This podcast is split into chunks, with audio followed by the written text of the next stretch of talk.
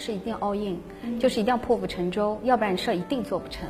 就是当自己知道你还有退路的时候，你遇到困难只会想我怎么撤退，你不会想我怎么解决它。其实我们到现在的五年的时间，我现在沉淀下来在想，我觉得任何一个人能把事儿做成，我认为最重要就是韧性，就是你要变成打不死的小强，你才可能 生存下来，对吧？之前呢，你是在给老板交作业，那你现在作为一个创业者出现了以后，带着一群人一起来干一件事儿的时候，我们就在给社会交作业。这两者真的就是完全不一样的，就像说我们遇到什么样的情况，事情都得趟过去。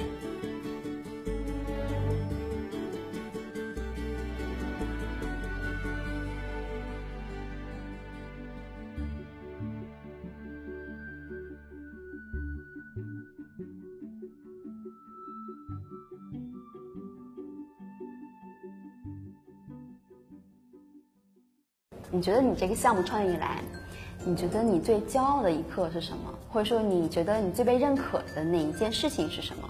我被认可的就是第一次发奖金，因为上午看到数了，下午才能发奖金，大概五点多发出去的。我那天上午五点多，我们每周二五点是不接客人的，五点以后就是大家培训学业的时间。我上到二楼看这帮护士们，这帮护士们，嗯每人都哼着小曲儿，因为他们他们比同行业都高了很多。实际上这里面有什么东西，就是你出来干，不是给你一个人干的，对你是带着一帮兄弟姐妹干。老大哥，老韩，你觉得你的这个最骄傲的这种时刻？之前呢，你是在给老板交作业，那你现在作为一个创业者出现了以后，开始真的像刚才对大哥说，我们说带着一群人一起来干这件事儿的时候，我们就是在给社会交作业。这两者真的就是完全不一样的，就像说我们遇到什么样的情况，那我们都得事情都得趟过去。嗯，嗯，这还挺有感触的哈。嗯，来问一问女孩吧，就是你觉得最骄傲的那一刻是什么？我觉得最骄傲的还是被用户认可吧，因为说只要你被用户认可，才说明你这个企业或这个品牌是有价值的。而且其实他俩有点像，他这个可能看上去更明显，因为整容嘛。对，那么其实我们现在用对用户，我们是是两个概念的用户。我们最主最直接的用户是医生，那么被医生认可，因为我们其实提供的不仅是共享医院，不是仅仅是物理空间，其实我们是给到医生一个立体化的一个全维度的服务。我们对年轻医生，我们完全是公益的培训。那么对于更加成成熟的医生，我们是会帮他去打造行业影响力的。所以医生的认可是真正我们品牌的这个，我们觉得它是有价值的。来聊一聊我们这个胡老板这边。我觉得是这么是分着看，就是创业过程中开心的事儿和骄傲的事儿，这是两个层面。开心的事儿其实是有很多的，就是当然之前有时候什么至暗时刻什么的有不开心的事儿，每天也有，但每天其实都有开心的事儿，或者每一段时间都有开心的事儿。这个跟平时上班啊什么的还不是那么一样，就创业它那种。就是里程碑的，你能看见你自己一步一步一步这么这么来完成一个又一个一个一个一个又一个事儿。比如说又开了一家新店呀，比如说我们比如说北京从工作室搬到了旗舰店，比如说又一个我自己特别喜欢的一个球星啊或者偶像啊或者他选择了我们穿着我们的衣服，以前想都不敢想，因为电视屏幕上看见的，对。然后这些当然是有开心的事儿，但是骄傲的事儿，我觉得其实就是您之前说的，还有您说的这个真的是两个结合。两方面，一方面是我们跟我一起打拼的同事，大家一起，呃，让他们能过上更好的生活，这个是让我能感到感到很骄傲。这个是真的是有有有有一个责任在身上，就是就是人跟你那么多年了，你也差不多点儿吧，对。然后另一个就是来自用户的每一个用户的认可，那是真的能让我们感到骄傲的事情。我们那个公关总监跟我提离职，然后后来呢，我就问他，我说是是怎么怎么怎么是怎么回事？是干的不开心还是怎么着？然后他就说哦，有别的品牌挖他，然后呢，我说是不是给你开了更多的高高的工资？他说是，我说那挺好，你现在有资本去去更好的平台发展，挣的更多钱，那不那不挺好吗？对，我就觉得是抱着一个很开放的一个一个一个一个心态。我觉得就是，其实真的就是相相聚在这种缘分，那离开也是朋友，就是未来还会江湖再见的。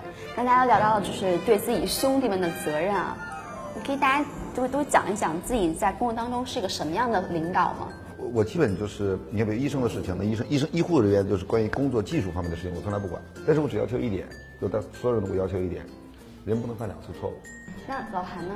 那你算是一个什么风格的领导？我觉得我还是算比较平和的吧。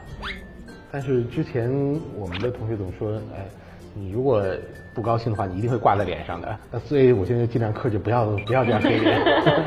创业是场修行哈，真是对自己的这个性格也都是一个。因为我知道他们都喊他严院长，哎，我我我可以跟他们讲的，以后不要叫我严总，我说大家都是一家人。其实我是非常扁平化，因为女性嘛，女性她很多的特点，她可能公司当中会比较的柔一些，就让他们觉得很舒服，所以一般都会叫我薇姐。我也比较喜欢这个样子。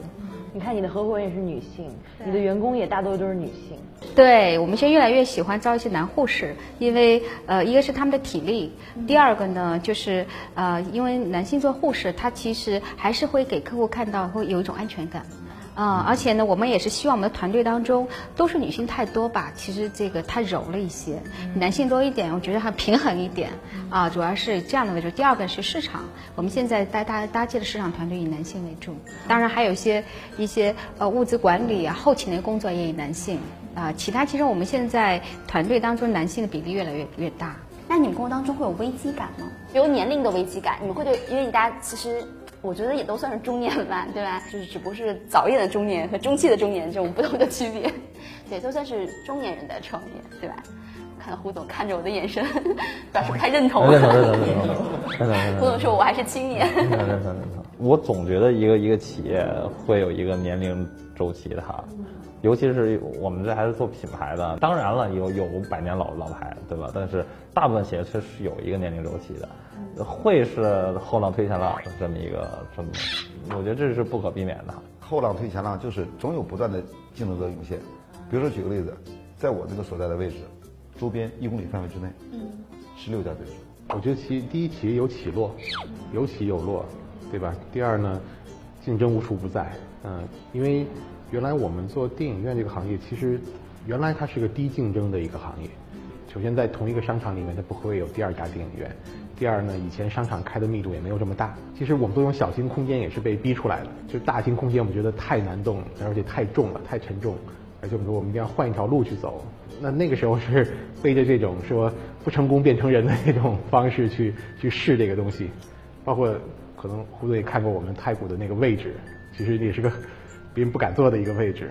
但是危机感这种东西，当你解决了这个事情之后，那你就是化解危机的过程。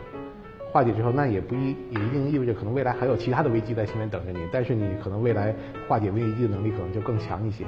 我刚想的是危机感可能来自于更多是比如内心的，我我可能假想出来的是你内心的一些，比如一些认知上的一些危机啊，但是可能大家因为特别的坚定，所以才会是在这方面上。还好吧，我觉得就是从这个商商业来讲，从这条路，其实你越往下走，其实我们越有信心，因为像我们这个行业相对壁垒比较重，因为它是一个是重资产的医疗机构，第二个医生一旦在医生圈形成了口碑，原来我们是没有市场 BD 的，所有的两千多个医生全是口碑，现在我们这个年龄了，我是八零年的嘛。马上四十了，你是不是会觉得我们走的步子有点慢啊？可能别人会做得更好。然后我跟他讲，他他说，哎，会不会我们更早一点出来创业会更好啊？就这种体力上和精力上，对，让让后浪且不被拍死是个很重要的事情。哎，对 对，其实你给了他们更多的机会，我们要把很多恶性的竞争转化为良性的合作。你觉得这个家庭跟事业的这样一个平衡，你有曾经想过你是怎么去抉择的吗？现在看来，更多好像在事业上哈。啊，其实是这样的，是取决于你找的另一半什么样的人。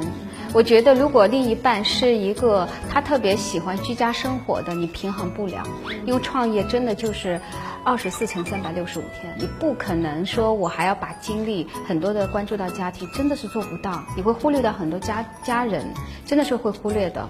但是你的另一半，他是一个他能够非常理解你去创业，并且他可能也在创业这条路上，他对你感同身受，我认为这不是问题，但是也会有风险。这样讲，就是说我们可能的这种生活的状态和传统的家庭会不一样。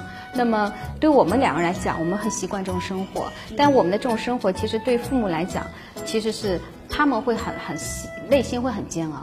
其实对父母都不大希望自己的孩子这个创业太辛苦。其实我是觉得在这个方面，我们还是对父母会比较愧疚。这两位单身男士讲一讲，就正常过日子嘛。但是其实你会觉不觉得你的创业其实让你把更多精力放在了工作上，而不是生活上，比如说你寻找伴侣或怎么样？不，伴侣不是来寻寻找的，你得相信缘分。那我像每天晚上我就在别人身边喝酒，我我从来没觉得就是，当然因因为可能我现在没家庭，就是这种东西，我觉得正常的，我觉得该怎么生活怎么生活嘛，你饭要吃，对吧？其实是这样的，就是这样是最好的状态，因为另一半不是真的不是寻找的，是碰的。我和我先生就是在创业的这条路上认识的，他自然而然就出现了。他真的不是说我要想找个什么样的人，往往你会找不到。就是老韩，你对于年轻人的这个工作跟事业，你有什么建议吗？做这么长的事情，我们觉得我们可能现在我们心态特别年轻，我觉得，就是因为我们始终在解决问题啊，所以我们始终觉得跟一开始刚工作的时候差不多。我觉得这个家庭其实给创业者一个特别好的是一个支持，而且它特别好的是一个，就是说你当你工作结束之后，你你回去以后，你的那种放松其实不是说是你说用多长时间或者出去度假啊，其实你只要回到那个空间里面，这就是一种放松了。呃，其实我有一个问题，就是就是就是想问一下大家，就是有对创业有没有恐惧？就有没有想过我失败了怎么办？十几年后突然不行了，那您这是怎么想的？您可能之后就回不去医院了，那时候会有新的很多大量的新人在医院，对吧？那那个您是怎么想这事儿的？就是关于未来的一个保障的一个恐惧，可以这么理解吗？对。对，我就没有想这个问题，我觉得我一定会成功的，因为不这样想就不会一头扎进来，肯定就会提薪留职，自己再去做。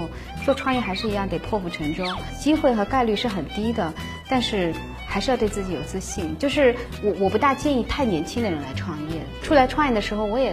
三十岁，三十多岁了，其实还是一个蛮理性的一个判断，对自己的综合能力，你为你的生活能力，你未来的自己的这个，呃，对家庭的这个经济的能力各方面是做过评估的，所以就觉得这个还是应该是个大概率的一个事件，所以才会出来。我可能跟博士想的不一样啊，而且我带来的观点不一样。我是觉得所有人创业新鲜一点，甚至说在你投入的时候，比如说我就不赚钱，我放养生没赚钱。我是觉得每个人得给一些保障，比如说你的父母、家庭、孩子，就说我可以属于创业做生意，但是我不能亏得血本无归，我不能连我住的地方都没有了，连连吃的东西都没有了。就说我可以去，比如说这生意我做失败了没关系，我在干别的，但是我得保障我的生活质量不受改变。就我可能比较保守，或者说我比较贪图享受的，就是我的生活质量不能改变。比如说公司不盈利的时候，公司最开始不盈利的时候，那我也是天天喝酒啊，所以我不太建议就是说破釜沉舟就没有保障的去。还是有一些保障，我觉得还是有一些保障。其实我觉得这个所谓破釜沉舟，还是我刚刚说一定要对自己有评估的。你肯定是要自己的工作能力。就是医生有一个好处嘛，就是我们说医生做手术，就像我们学自行车，你学会了自然就不会忘掉。你手术你你大不了就是，即使我回不去公立医院，依然你这个对啊，依然还是可以去做的。我当时可是兼职干这个，后来是已经干的比较顺了，我才从以前的公司离职。就是这个，我觉得因为可能我们的有一个特点，就是我们做的事情，呃，要么是我们的爱好，对吧？要么是我们都从事过的事情，在这个基础上面创业，相对来讲就是你要容易一点。这个从头再来这件事儿其实是特别难的一件事儿，因为你所有的资源都不在这个行业里面，在这个行业里面你是零，那么所以做了一年多发现这个不行。就停下来，回过头来，我们发现又回到了电影这个行业。我们说，在还在原来电影的这个行业里面，我们换一种新的方式去做。那这样我发现，会比原来那样顺了好多，比你完全进入一个新的一个领域。因为有些时候是这样的，就是说我们可能在一个领域我们工作了一段时间之后，可能我烦了，对吧？我就不想再干它了，然后我就我想我彻底就换一个新的领域去做。但是有时候发现。这个那真的是隔行如隔山啊！你要重新踩一遍所有的坑，对，你要重新踩一遍所有坑，你要花足够长的时间去去做这个事情，事情是需要时间积累的。哎，你们有什么时候觉得，有什么时刻让你突然觉得，其实原来身体真的是个本钱，健康太重要了？有没有这么一个时刻？我就原来的底子比较好，但是到这个三年，明显的觉得自己的体力、身体出现了很多的问题。我的焦虑导致胃神经性皮炎，完全是焦虑导致的，压力，重度的压力。现在我在想，我觉得它不对。如果说这种创业变成是这样子的话，我我认为要不就是我本身的这个能力有限，我的心理承受能力有限，要不我就方向出现了问题，这不是我们创业的初衷。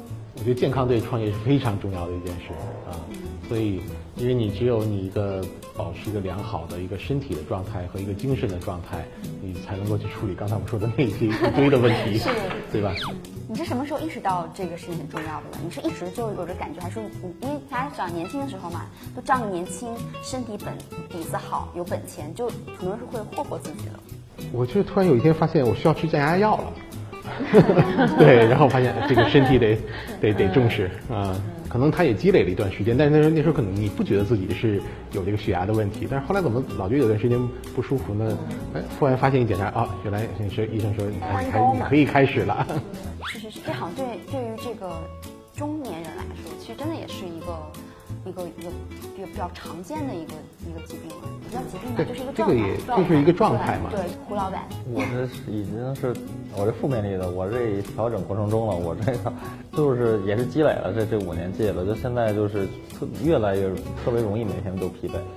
亚健康的状态。对对，我现在就我觉得是亚健康状态，这在调整过程中，当然在调整过程中，这个这个定期体检，然后我也会让员工给员工让他们去体检。其实我觉得就是身体健康跟创业不创业没关系。嗯，对，干啥干啥干啥都会劳损，对。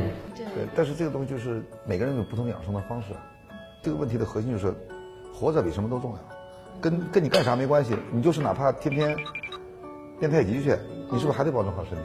但是不能因为说，哎，我现在自己做生了，我就把自己逼到绝路了，每天我二十四小时的工作什么之类的，不可能。你说我现在保证每天至少八个小时到十个小时睡眠，睡不着我也得在床上赖着。睡眠对你来说是很重要的一件事情。你睡得挺多的，八到十个小时。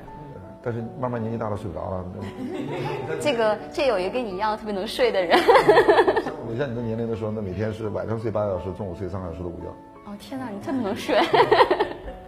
你属于生命在于静止，你是。我们几个人这边是生命在于运动。我觉得下面就是，呃，可以讲一讲，就是你们每个行业。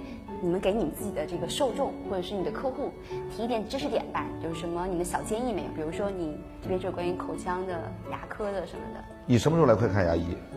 等你来看牙医的时候已经晚了。再说健康的问题，就是牙齿的问题，就是你每年来洗次牙就行了。嗯。然后听医生的，医生告诉你这个智齿该拔了，该拔就拔。就所有的问题就是牙齿的问题，就而且尽量是用自己的牙。对，所以说这个提早发现，听医生的就行。但是问题的核心在于，其实你自己都知道问题，只是说。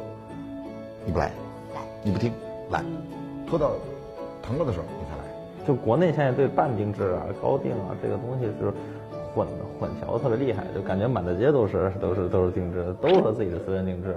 所以我个人建议呢，就是按钱说吧，五千以下你就买成衣就行。对对，就是呃粗暴的非常粗暴的区分啊，五千以下就买成衣就已经很 OK 了，然后五千块以上再考虑定制吧。我们这边其实就是说。呃，从电影的角度来讲，呃，除了商业大片之外，我们建议还可以看一些文艺的电影。嗯，第一个点一定要去正规的医疗机构，千万不要去工作室和美容院，那边是不能做医美的。那么医疗机构它都有医疗机构许可证，都是可以查询到的，在所在的区的卫健委的网站上是可以查询的。第二呢，一定要找正规的医生。啊，很多美容院的技师或者是所谓工作室的穿个白大褂，那不叫医生。所有的医生他都有职业证书，一定是可以在卫健委的官网上可以查到。嗯，然后呢，第三个一定要用正规的药品、设备和器械。所以呢，这三个只要坚持了，大家就不会有大问题。最后给我们的。朋友们，然后给他们一些就是你们的一些建议。如果他们想创业的话，对你们有什么建议？一两句话吧。其实第一个就是我想说的，第一句话就是选择比努力更重要。第二句话就是说，人不要尝试着去补自己的短处，更应该是把自己的长处发挥到极致。第三个问题就是，大家一定要选择跟你层次、世界观一致的人合作，因为你的层次摆在这儿，这些不好的人他会用他丰富的社会经验。把你变成更大的傻瓜，所以在这个选择上也特别特别重要。胡真，来，你说说你这边。我就接着您说吧，选择比努力更重要，但是一旦选择了，就坚强的走下去。嗯，保持初心不变。嗯，我说一句话呢，就是我说创业不一定是创新，啊，创业还是贵在坚持。其实我觉得他们三三位讲的特别好。那么我是想要说，创业一定要三思而后行，不要为了创业而去创业。第二呢，也是创业一定要有韧性、有担当。如果你没有做好，你有这种担当的话，也别去创业。啊，今天真的特别开心啊！我们今天其实聊的真的特别尽兴。不管怎么样，今天感谢大家的到来，感谢圆满完成。